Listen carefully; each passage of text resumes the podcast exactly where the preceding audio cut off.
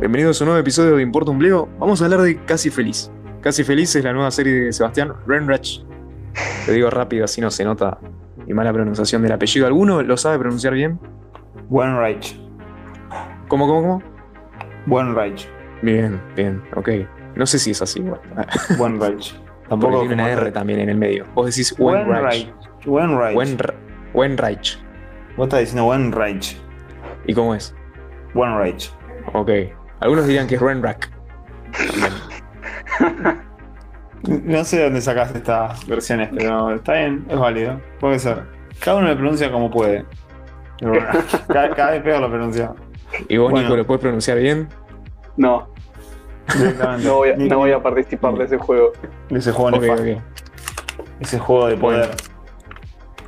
Eh, bueno, entonces durante el podcast le vamos a, a empezar a decir eh, Sevis. Yo sé- pero yo sé seis. Ah, tenés razón. Entonces, ¿cómo le decimos a Renrack? Wenreich. Renrack. Wenreich. Ok. Sí. Bueno, Bien.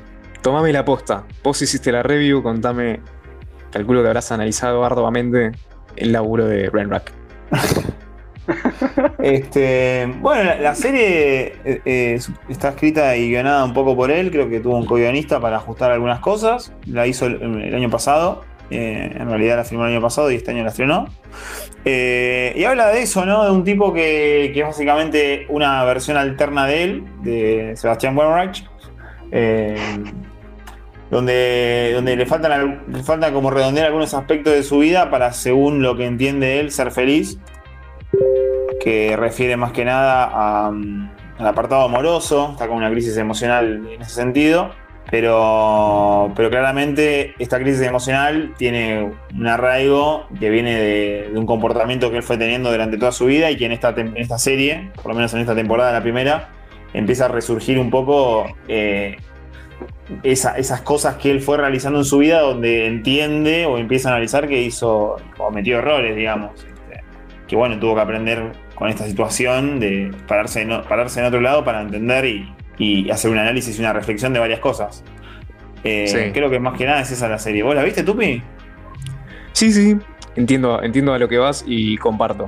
O sea, Ok. es, es evidentemente una serie introspectiva. No sé si, si él, por temas que habrá tenido él en la vida, o simplemente él trató de emular el, el tipo de comedia eh, británica, ¿viste? Que es como, como que van tirando chistes constantemente, pero hay una trama medio oscura de fondo. No sé si él intentó emular eso, eh, o de verdad eh, él habla, él escribe desde su punto de vista como una persona, una personalidad famosa de, de Argentina.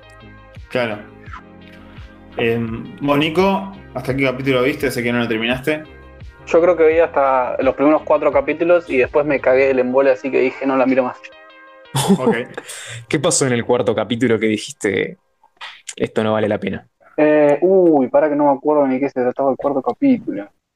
No Creo que de- es el que él eh, le aparece una, una que se termina agarchando a la novia, a una ex, o no, una conocida en un auto y justo cuando se le muere el mari, el, el papá re turbio de ese capítulo. Creo que era ese el último que vi. No, Sí. dijiste esto es demasiado. sí, es demasiado. Mirá vos. Aparte, no sé, boludo, como que no, no, no- la siento la serie, ¿entendés? O sea, no me, no me identifico con el personaje. Para mí es que no soy el público ideal, tipo. Sí, estoy, estoy de acuerdo. Eh, eh, no, no estás dentro del target de lo que me parece que apunta en una serie así, de esta índole. Eh, Claro. Así como uno, yo que soy un chabón más grande, por así decirlo, porque realmente es así, hay cosas que ya no me, no me generan interés. Tipo, hay cosas que no, no puedo ver porque no me interesa. No, no se me despierta, evidentemente pasa eso. Igual hiciste un esfuerzo bastante, gran- bastante grande. Yo también la estuve a punto de dejar, ¿eh? Tipo, en el, ter- en el tercer episodio dije que estoy bien, en un punto dije, Dios mío, el embole me estaba ganando, boludo. Eh, me estaba por rendir. Claro, porque a veces, a veces sentí eso, ¿no? Que no, no termina de cerrar el círculo de comédico, o sea, no, no, no termina de haber un punchlines eh, a cada rato o algo así, como que Parece que no, no elige o no, o no termina de elegir dónde se quiere parar, ¿viste? Como que Claro, un- no termina de, de elegir de qué se quiere burlar realmente. Claro.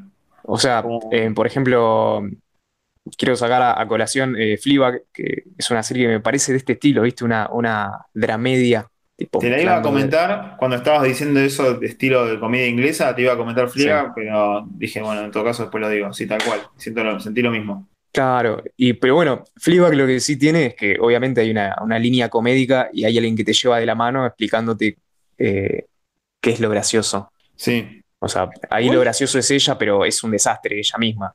Y, Sí. y un poco es que, que- que te rías un poco de ella, pero al mismo tiempo es, bueno, estoy tratando de, de- de ser alguien.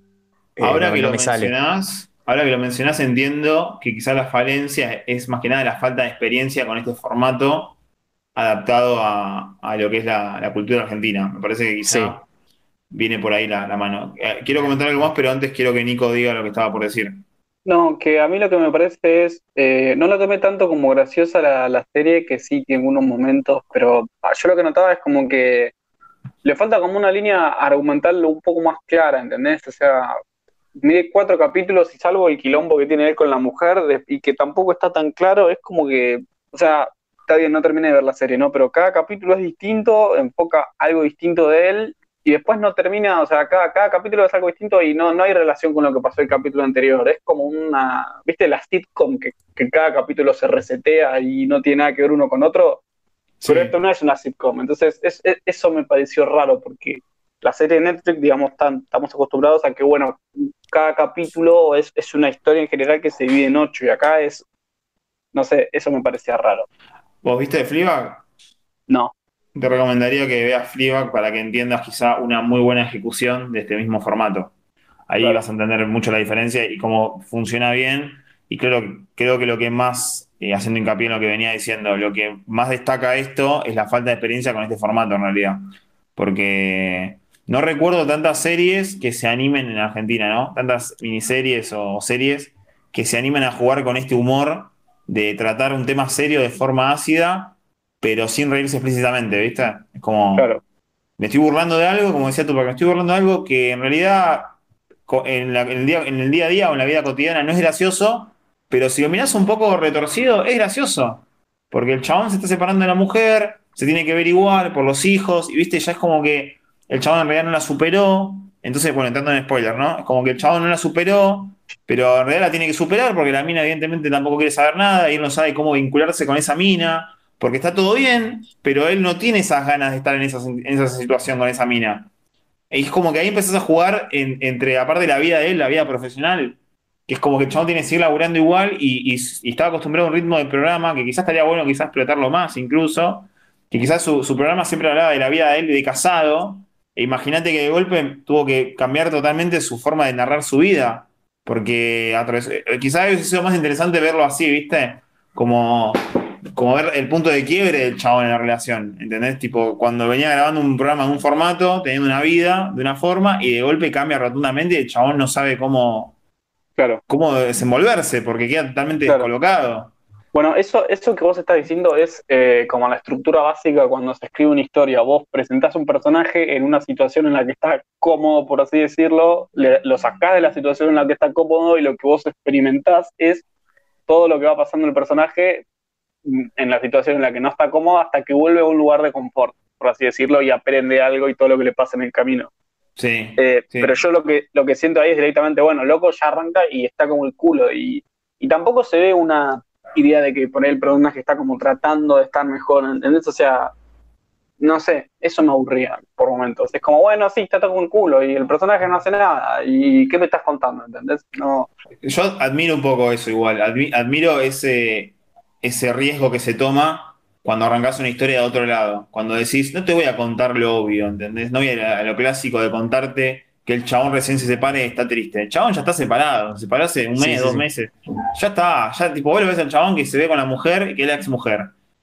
Iba a decir lo mismo. Me parece muy piola ese riesgo. Claro, quizás no, qui- quizás no quedó bien, ¿eh? quizás quedó mal ejecutado, quizás no fue de la forma más idónea para hacerlo, pero tomás el riesgo de decir a que la audiencia entienda que el chabón no la odia, eh, pero tampoco le ruega estar con ella, ¿viste? Como que el chabón tampoco quiere estar porque sabe que le hace mal, pero tampoco se lo puede decir a la mina, porque si le está diciendo a la mina, che, me hace mal verte, quedás como un pelotudo. Entonces hay un montón de jueguitos ahí que son muy sutiles, que de nuevo, quizá a un público más joven no lo puede llegar a entender porque obviamente hay un montón de cuestiones que no vivieron y tampoco tuvieron este eh, conocimiento de ese tipo de, de experiencias. Claro. Pero alguien que se separa de una, de una mujer con la que está, que sabe lo que quizá los padres con los años se, se- se terminaron distanciando, lo que sea, es como que entras al toque en, ese, en esa sintonía de decir, che, ¿cómo es el mambo este, boludo?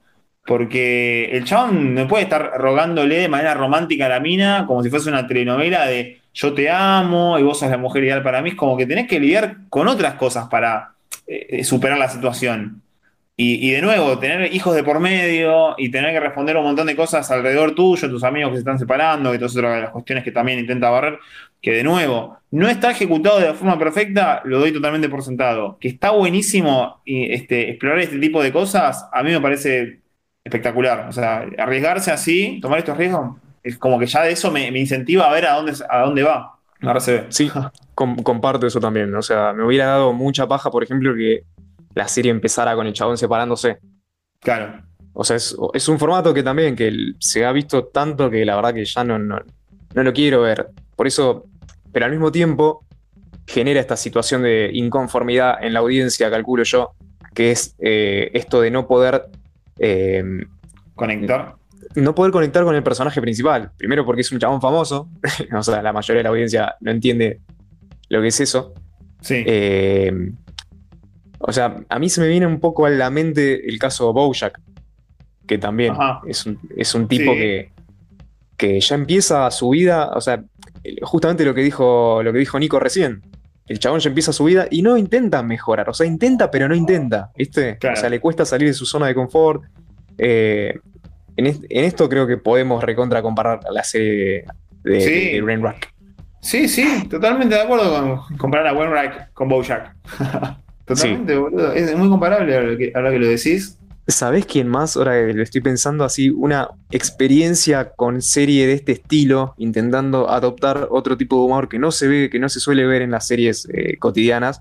Me, me gustaría saber, ¿eh? ¿Qué pasaría si mandas un tipo, este tipo de series a- al prime time de la televisión argentina? Eh, fue el caso de Todos contra Juan, Sí. que tengo entendido que tuvo una temporada que le fue muy bien, a mí me gustaba, y a la segunda temporada, eh, o sea, fue un tema de más boca en boca, ¿no? Tipo, todo el mundo diciendo, che, ves, todos contra Juan está muy bueno, eh, porque aparte lo pusieron en un horario y en un canal que no es, creo que lo, habían- lo pasaban por el 9, y en ese momento el 9, no, no sé, no tenía tanto, tanto contenido como el 13 o Telefe.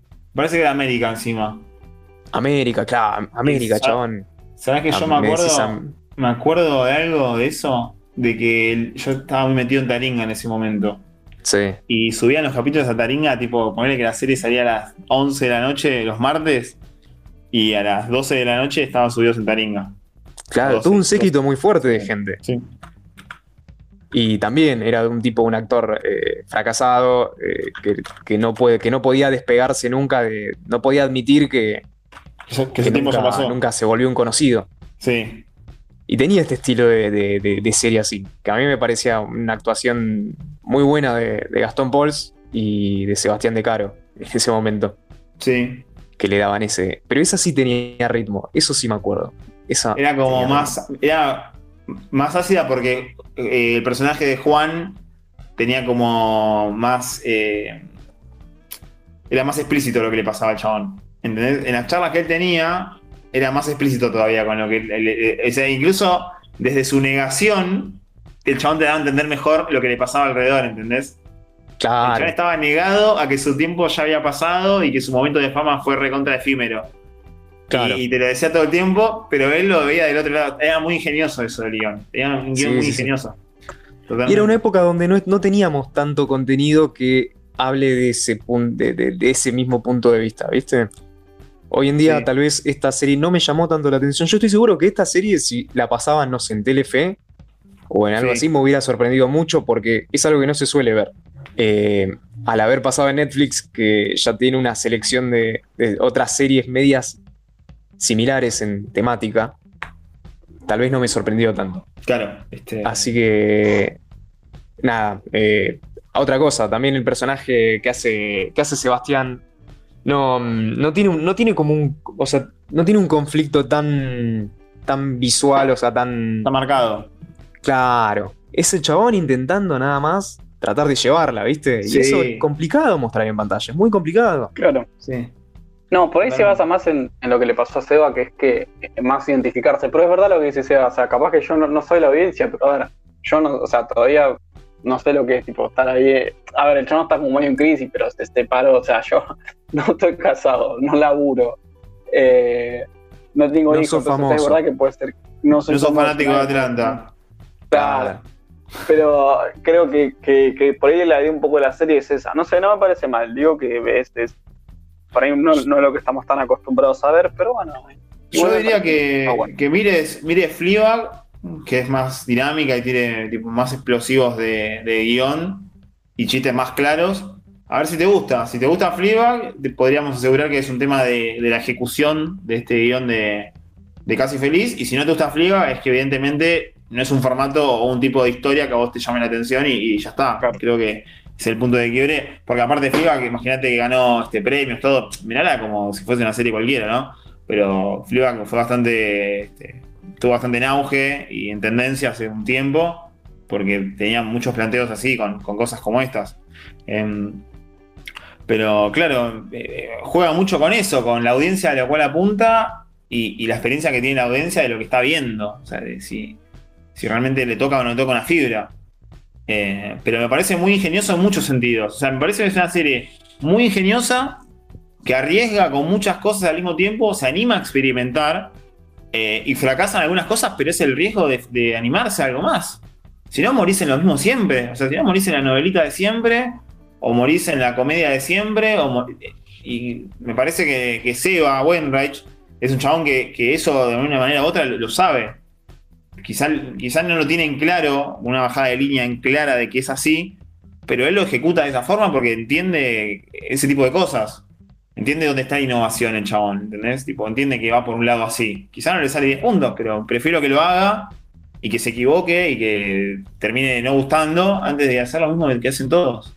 Sí, sí, sí. En ese sentido lo, lo banco, lo banco mucho, como que se está animando a un formato que en Argentina común, no aparte. resuena. Tal cual. Exactamente. Eh, Seba, bueno, yo te iba a preguntar, sí. ya que estábamos sí, con el tema, porque vos en, en el video que publicamos en Instagram, lo que dijiste es que la gente se queja de. O sea, la gente se queja como que la serie es una mierda y hay un montón de contenido en Instagram que es una mierda y no te hace reflexionar como esta. Entonces, digamos, ¿qué, a, a- a qué se basó eso? Digamos, ¿viste gente tirándole odio a la, a la serie porque sí y, esas cosas? ¿O de, de- de dónde surgió tu idea para el video? Honestamente, yo no llegué a enganchar ninguna crítica negativa en ningún lado, por las pocas que vi. O sea, no vi ninguna crítica negativa, pero yo sé cómo es el público, yo sé cómo es la audiencia. No te digo, ah, la tengo Claro. recontra clara. Pero yo conozco, tipo, me, me pongo a ver algo y lo veo desde mi perspectiva, que es la de, tipo, ver qué pasa, ver cómo es el contenido, ver los las selecciones de cámara, la selección de guion, la selección de las palabras, cómo lo crearía yo, cómo, tipo, cómo adopto yo ese contenido. Y también lo veo del lado del, usuario promedio, del, espectador promedio, de que quizá prefiere mirar la serie de, con el, de fondo con el celular en la mano. ¿Entendés? Entonces yo me pongo el celular y sé que seguramente mucha gente dijo que no estaba buena, estoy seguro. De que le pareció una verga, de que le pareció aburrida, de que no le divertía, de que, no lo entendía, de que lo que sea, porque, como decís vos, eh, la serie arranca de una forma re particular, o sea, ya arranca con un conflicto cerrado. O sea, tipo, está arrancando donde vos tenés quizá en otras novelas, en otras series, un punto de inflexión enorme, como un plot twist o lo que sea, que es el chabón se va a separar de la mujer. Acá ya lo tenés resuelto, tipo, ya pasó. Tipo, la separación, un punto Claro. de quiebre, ya pasó. Entonces yo ya sé que la gente lo, lo arranca a ver y se siente incómoda, porque el problema de la gente es cuando se siente incómoda. Entonces ahí quizá ven el primer episodio, me encantaría tener los, los puntos de rating, de, los puntos de, de seguimiento de Netflix con respecto al rendimiento de la serie, pero estoy seguro que en la mitad del segundo episodio la gente la dejó de seguir, o el tercero, como vos te pasó el cuarto, que capaz que incluso le diste más chance que el resto. Claro, eso es verdad, sí. ¿Entendés? E incluso te uso vos como referente, que sos un pibe que le gusta mirar el contenido, que tipo se arriesga un poco más, que tiene una cabeza más abierta, llegaste al cuarto episodio. Y, y pensá que para mí el espectador promedio eh, no, no supera tu, tu expectativa. O sea, no supera la expectativa Claro. del cuarto episodio. Sí, sí, sí. Como- Dice, gastó, capaz que gastó una hora de su vida en ver tres episodios y dijo, che, no, no, no entiendo. Tipo, no me, no me- no me causa gracia explícitamente. eh, Sebastián no me hace reír explícitamente, los personajes son medios bizarros, ya está, tipo, la dejo de seguir porque no lo entiendo, ¿entendés? El capítulo del hotel creo que es el tercero, si no me equivoco, o el segundo, que, que aparece el fan y qué sé yo. Yo me sentí incómodo, ¿entendés? Pero entendí lo que estaba haciendo el chabón. Ahora, una persona que se siente incómoda porque lo que está viendo no termina de entender que es como una cosa irónica, lo deja, lo deja ver. Ojalá me equivoque, ¿eh? Ojalá esté re equivocado con lo que estoy diciendo. Ojalá me demuestren que los números dan mucho más y que la gente la terminó de ver en promedio. Por lo menos llegó al capítulo 6. Estoy seguro que no. El que Habría que me ver. pareció- Y habría que ver, bueno. me, encant- me encantaría, tener- me encantaría que cuando que, que la gente comente eso en el video, a ver hasta dónde llegó. Podemos hacer unas stories con eso. Sí, sí, totalmente. Eh, Claro. Y bueno, yo, Mira. yo tenía una última pregunta. ¿Y cómo ven esto, esta moda de que así lo- los famosos que no son conocidos por ahí por actuar en, en una pieza audiovisual? Porque Wainwright eh, hizo Lo dijo, lo hace em, stand-up y hace, bueno, tiene programa de radio y todo el boludeo. Pero, ¿cómo ven esta moda de que famosos por ahí de, de otros medios se empiecen a meter en eh, productos audiovisuales, sea películas, sea series? Que es un poco lo que le pasó a Rada, que también eh, me empezó a protagonizar algunas películas y el loco viene como de otro ambiente. No sé cómo lo ven. Mira, Perdón. yo te puedo decir que lo sentí, eh, por lo menos mi impresión, ¿no? Viste, eh, Sebastián, el personaje de Sebastián, eh, es muy. Es un chabón así medio timidón, o sea, como que nunca, nunca se. nunca es muy extrovertido en ningún momento. Y yo pensaba que era porque el personaje era así. Pero después me di cuenta, hubo una. eh, el, el episodio. hablemos del episodio del hotel y lo quiero comparar justamente con un actor muy defenestrado que me parece, ahora que lo veo acá, me parece injustamente defenestrado, que es eh, Adrián Suar. Ajá. Cuando estaba Adrián Suar justo con Wainwright, Wainwright, Sí. me pareció que Adrián Suar le, le- le pasaba el trapo a, a Wainwright, ¿eh?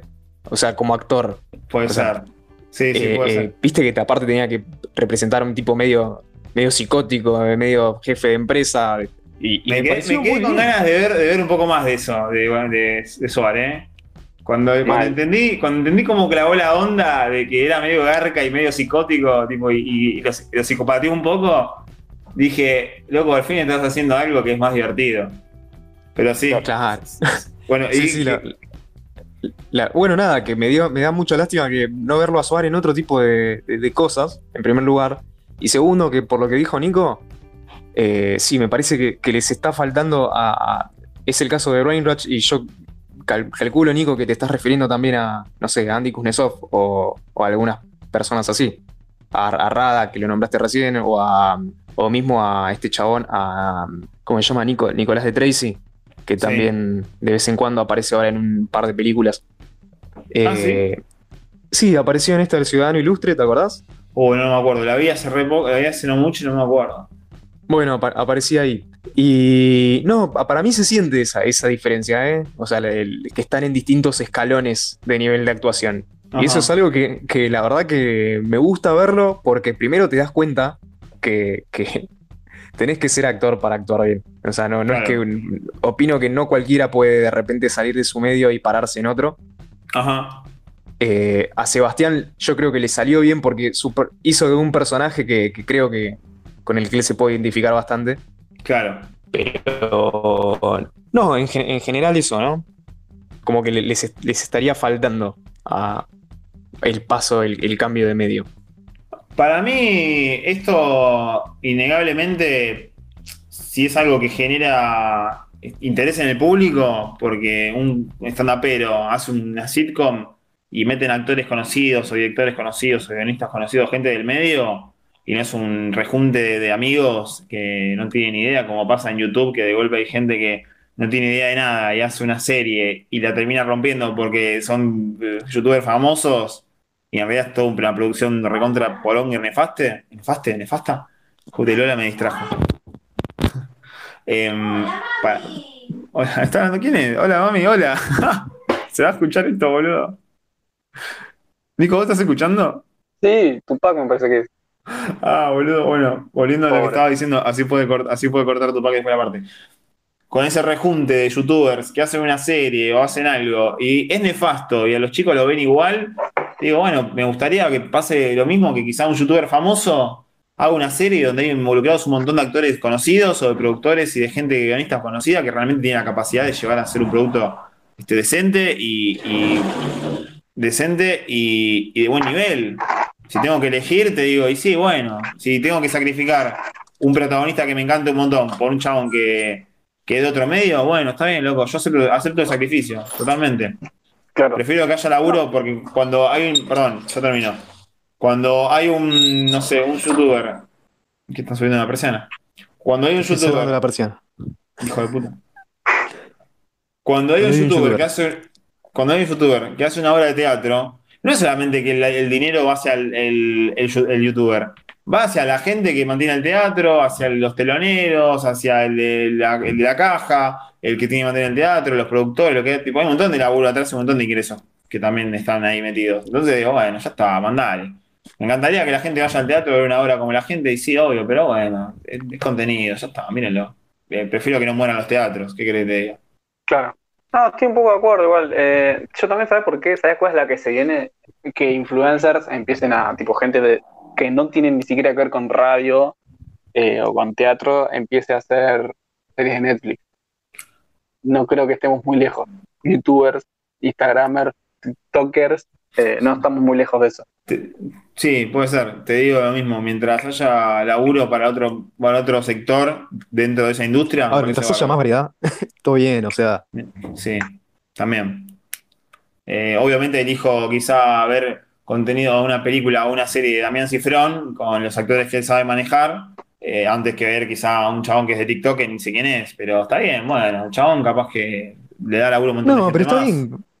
Claro, como que, como que esté la opción, ¿viste? O sea, tal- qué sé yo. Imagínate que la serie de un TikToker, eh, no sé, está el pibe que nunca ve ningún tipo de serie, porque estoy seguro que hay, o sea, que, que ya Sí. hay chicos que no, no ven ningún tipo de película ni contenido más allá de, de estar en TikTok o en YouTube todo el día. Sí. Si de repente uno de esos pibes eh, hace algo y lo lleva a conocer, no sé, ponele que un TikToker, en la serie mete a, a- a, no sé, a Adrián Suar de vuelta. Sí, a Adrián Suárez, me encanta. Aguante, Adrián. Vamos con Adrián Me, encanta. me encanta que seamos devotos de Adrián Suárez. Olvídate. Bueno, ponele que mete a Adrián Suar en la serie. Eh, yo calculo que ahí el chaboncito, el, el- el pibe que lo ve, tal vez dice, eh, ¿qué onda? Bueno, no sé, voy a poner a ver algo de Suar. De repente se encuentra con otros actores y así va, va siguiendo su camino. No sé, es, Sí. un- es una posibilidad. Pero, Antes, antes que nada. Antes que nada. antes que, ¿qué- que nada, que ahí. Si ahora tipo, no hay opción, y bueno, dame una opción, aunque sea. Una de esas termina habiendo un resultado más positivo. Mm. Eh, ah, bueno, no sé si, si queremos seguir hablando de esto de, de- de imaginar contenido futuro, pero me pareció muy interesante igual eh, ponerle la ejecución del papel de Julieta Díaz. Eso lo, lo- lo dije en una review más grande, más larga que escribí para YouTube, que no sé si la vamos a subir, pero me pareció que lo de Julieta Díaz fue terrible, o sea, como me, me voló la cabeza lo simple y conciso que fue la ejecución de- del papel que tuvo. Eh, Otra, otra cosa que se nota mucho la diferencia actoral. Sí, sí, sí, recontra, recontra se nota. Aparte, es como que también eh, lo, que lo divertido de esto, para el que más o menos mira contenido argentino o, o suele ver series, o, o hay actores que lo ven más de un lugar, es como que cuando ves estos roles que son más libres, en sentido de que no están tan atados a algo, eh, un estereotipo clásico, como que te divierte más ver al actor, ¿viste? A ver hacia dónde lleva ese personaje. Claro. como que si me decís, imagínate a Mariano Martínez, eh, que ya lo ha hecho incluso y eso era divertido, de carnicero o no sé qué era en Son de Fierro, no me acuerdo qué eran, pero eran tipo una, una familia que era, bueno, en Son de Fierro creo que era ciego. Pero también es como que lo- es divertido verlo, chabón, en, en un rol que lo, lo desentona, ¿entendés? Cuando hizo de medio de villero, de tumba, no sé qué era también. O- es como que, bueno, divertirte también un poco con los roles que te tocan, ¿entendés? No, vayas siempre a la novela clásica donde Estebanés es Estebanés y le cambias el, el de uniforme y sigue siendo Estebanés. Me parece que. Claro, boludo, tipo, sos un embol, amigo. Como decíamos, pará, pero pasa en- no pasa solamente acá, ¿eh? Will Smith siempre hace de Will Smith. Eso es algo que ya, es algo que ya sabemos todos. Y pasa que rinde. Y bueno. Entonces, eh, bueno, es culpa, es- ¿de quién es la culpa entonces? ¿Del chancho o del que le da de comer? No sé, boludo. Es una pregunta que nunca, nunca va a tener respuesta. Sí, un poco de ambos. Bueno, pero lo Pero- importante igual es que en, en general el balance de la serie de, de One Rush, volviendo al Rush. otro, eh, fue positivo. Sí, sí, yo creo que sí. Yo creo que el balance es más que positivo por un montón de cuestiones que no tienen que ver con la calidad solamente, sino con el resultado, que es eh, lo que decíamos, arriesgarse, eh, animarse a mezclar cosas que no, no están en todos lados, copiar un formato de afuera, intentar adoptarlo. Aparte hay cosas que muestra el chabón que la verdad que son muy fieles y, al mismo tiempo son graciosas. Lo de la familia, me hubiese encantado que explote más a Hugo Arana y a, ¿cómo se llama la mujer? Eh, Heisenberg, Heisenberg, no me acuerdo, Eliana Heisenberg creo que es. Eh, boludo, que la exploten más, como que digo, loco, eh, esto, esto reda para, para exprimir esta, esta faceta. Pero si no se anima nadie a hacerlo, nadie va a ver esa, esa, brillantez, ¿entendés? Si nadie se anima a meter esos actores, esos roles, esos papeles, nunca va a haber nadie que les anime después a decir, che, esto está bueno, ¿podemos resaltar esto? Claro, tal vez de acá, ojo, tal vez de acá de esta serie alguien le recontra encantó y está diciendo justamente lo mismo que nosotros. Che, ¿por qué no hay más de este tipo de contenido acá en Argentina? Claro, explotando estas partes que están muy, son muy divertidas. Sí, y, y después les hago una consulta a ustedes que tal vez andan más en redes que yo. ¿Cómo la, cómo la, notaron la, repercusión que tuvo la serie? Yo, sinceramente, no vi mucho, tampoco vi mucho en, diarios, ni nada. Yo soy un tipo más de la noticia, ¿viste? que se levanta, toma café, con el diario en la mano. Bueno, ¿qué le pasa? no, pone crónica. No, claro, pone crónica. En la radio lo pongo. Chan, chan, chan, chan, chan. no sé qué, qué radio era esa. Eh, no, yo no, no vi nada, la verdad que no vi nada, directamente. Tampoco tengo tanto, tanto seguimiento de páginas de cine y cosas así de series porque me, me embola, me, satura mucho. Claro. Pero no, por eso. No sé si. Sí. No, nada, que por eso escribís para Bledo. Claro, tal cual, para tener mi, mi opinión objetiva, cualquiera. Claro. Porque no, pero bueno. ¿Vos, Nico? No, yo creo que unas pares de. Las dos o tres eh, opiniones que vi de la serie fueron buenas en redes, así que nada. Pero eran buenas, eran buenas en el sentido, que te acuerdes, ¿no? Y diciendo cosas positivas de la serie, a nivel chupamedia o a nivel de lo que estamos diciendo nosotros de cómo se animan con un formato distinto. Porque. Mm, no sé, capaz que era más a nivel chupamedias porque hay gente que lo sigue por la radio. Ojo. ¿Viste? Sí, sí, yo acá estaba viendo, empecé a googlear un toque y qué sé yo, te, tiro críticas de La Nación o de Clarín que están diciendo excelente la serie de Sebastián Reinrach, de no sé, o sea, como que hablan más de hablan más del nivel de actuación de los chabones que de la serie en sí, ¿viste? Claro, no, que por eso ¿cuándo, fue que hablamos nosotros de esto de la crítica? No sé, en ese momento lo dijimos. Eh, que sí, sí, tenemos episodios dedicados especialmente a hablar de la crítica. Claro, no, que claro, la crítica a veces eh, no, no tiene sentido, o sea, es como que es un repaso de la serie. Tipo, contame de, qué va, qué te hace pensar, a dónde, a dónde te lleva, si te emocionan o no los personajes, si sentiste algún tipo de afinidad, si te pareció todo descolocado. Tipo, ¿qué te generó? No me contés lo que, de lo que va la serie. Eso no es una crítica, amigo. Tipo, una crítica no es contarte de qué va la serie. Una crítica es de explicarte qué, qué se puede sentir. Tipo, como, como Code que nada que ver, pero digo Code que al fin y al cabo terminás sintiendo que perdiste una hora y media porque todo lo que te mostraron de entrada, nada, nada, nada lo ejecutaron. Entonces, como que, bueno, eso es la sensación que me dejó. ¿Qué sensación te deja casi feliz? Que actuaron bien y la verdad que me parece que estaba mirando el celular, amigo, tipo. Porque eso es cada rota, o sea, no, hay actuaciones, brillantes. Hay actuaciones buenas y después normales. Llegó. ¿Qué onda? ¿La viste porque sentiste que en un punto te, te gustó mucho la serie o terminaste de verla porque querías conformar tu crítica?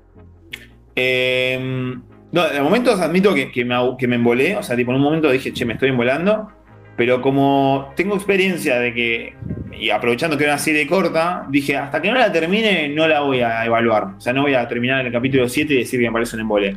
Quiero cerrar el ciclo, a ver hasta dónde te lleva el chabón. Total, era episodio encima de 25 minutos. Hasta dónde lleva el chabón, y ahí digo, ¿qué, qué pasa? Así que nada, me emboló en un punto, no sé si antes de que aparezca Peto, creo que fue que me embolé apareció Peto, subió un montón la serie. Y después del último episodio cerró bien, dije, bueno, y ahí fue cuando dije, che, eh, creo que me, genera todas estas sensaciones, ¿viste? Desde el, animarse a más hasta realmente el concepto del, nombre de la serie. Sí. Así que. Así que mitad y mitad. La vi porque me, entretuvo y también para terminar de verla y poder hacer una crítica objetiva. No solamente. Perfecto. Bueno. ¿Algo más para decir? Sí, una cosita chiquita. Eh, me gustaría ver una segunda temporada igual, ¿eh? Me gustaría ver una segunda temporada. A mí también. A ver, a ver si, si exploran otro, otro concepto, si hacen tipo más foco en esto, si aparecen otros, no sé, lo que sea que se animan a hacer, me parece que recontra va. Totalmente. Siento que igual eh, Netflix no le dio mucha publicidad. Raro tratándose de que es una serie argentina. Y que fue en pandemia que todo el mundo está viendo, ¿no? Sí. Así que no, no, sí. no sé qué tan posible es la segunda oportunidad. La segunda temporada. Otra oportunidad. Otra oportunidad. Otra oportunidad.